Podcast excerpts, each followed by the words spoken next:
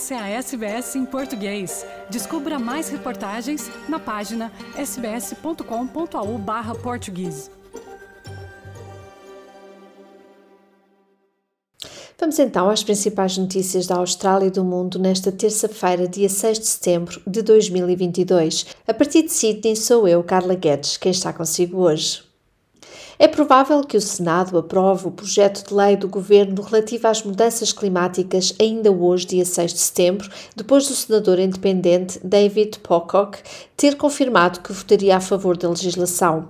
O senador Pocock e a senadora da Tasmânia, Jackie Lambie, apresentaram emendas do projeto de lei no sentido de incluir medidas de transferência mais fortes, mas o representante Canberra diz que vai apoiar a legislação mesmo que as emendas não passem. It's a step forward for Australia and signals that we are getting more serious. Cle- clearly, we've got a long way to go. We've heard a lot of talk about climate action, legislating a target at the same time. We're seeing you know, acreage opened up for offshore oil and gas, which those, those two things don't go together. So we've got a long way to go, but this, this, is, a, this is a start. Entretanto, a Austrália ofereceu-se formalmente para financiar as eleições nas Ilhas Salomão como parte do seu compromisso de longa data para com a democracia no Pacífico.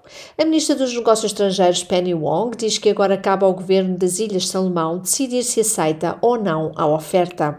A oferta é uma resposta ao primeiro-ministro das Ilhas Salomão, Manasseh Sogavar, que disse que o seu país não pode dar-se ao luxo de realizar os Jogos do Pacífico e as eleições, apresentando ao Parlamento o pedido de adiamento para votação.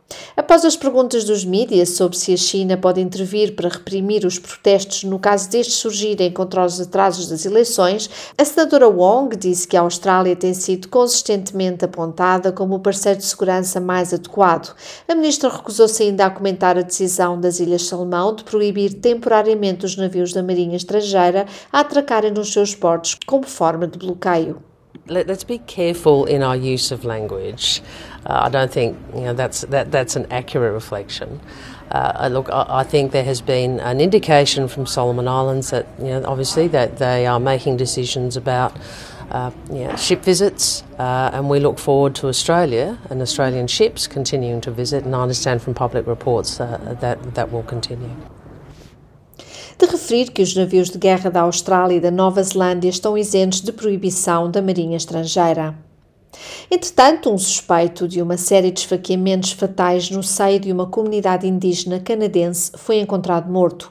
A polícia do Canadá identificou o corpo como o de Damian Sanderson, de 31 anos, e a comissária assistente Rhonda Blackmore diz que as buscas pelo irmão do suspeito assassino de seu nome Miles continuam. Acredita-se que este terá sofrido ferimentos e possa estar a precisar de assistência médica.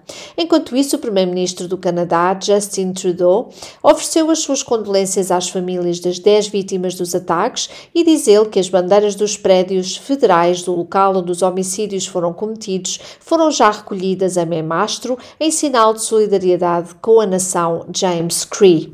And the Peace Tower flag has also been lowered to half-mast. Sadly, over these past years, tragedies like these have become all too commonplace.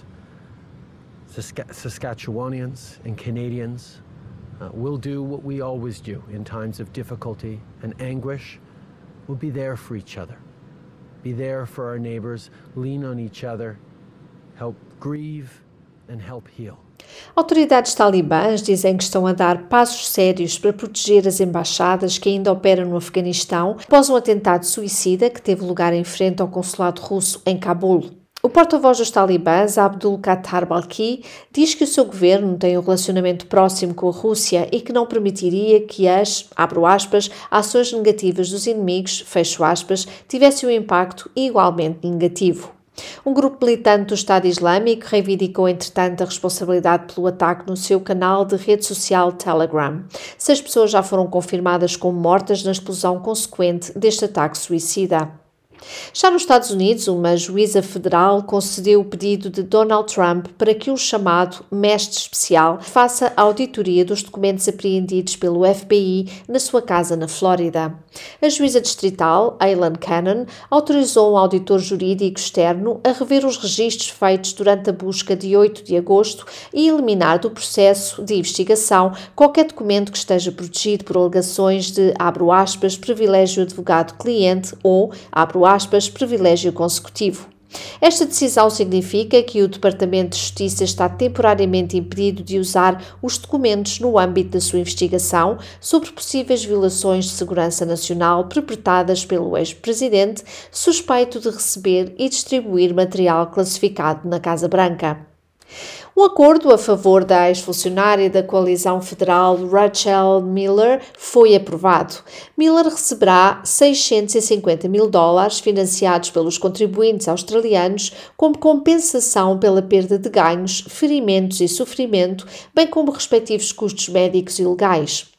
A Commonwealth não admitiu responsabilidade e o acordo não envolve uma cláusula de confidencialidade. Este processo vem na sequência de Miller ter acusado o ex-ministro da coalizão, Alan Tudge, de ser fisicamente abusivo com ela enquanto ambos mantinham um relacionamento consensual. Miller disse ainda que também sofreu de bullying no local de trabalho durante o seu tempo no escritório da senadora liberal Michaela Cash. Um novo estudo concluiu que a saúde das mulheres australianas foi abalada pela pandemia, independentemente das mulheres terem contraído Covid-19 ou não. A investigação de cariz nacional, levada a cabo pela Organização de Saúde Feminina Jan Hayles, indicou um declínio significativo na saúde física e mental das mulheres desde o início da pandemia, com quase metade das 14 mil entrevistadas a relatarem aumento de peso corporal, perda de agilidade física, dores musculares e nas articulações, sendo os principais problemas apresentados. A crescer a estes problemas, as mulheres participantes do estudo queixam-se ainda do impacto negativo ao nível da saúde mental. A pesquisa também destacou as principais desigualdades na área da saúde para as mulheres que vivem com deficiência, aquelas que não falam inglês e as que estão enquadradas nas comunidades LGBTIQ e das Primeiras Nações. Na apresentação oficial do relatório, a deputada federal Peta Murphy diz que as descobertas não constituem surpresa alguma para si. Many of the medicines that we all take, no matter what our gender, um, were trialed on men. And not on women.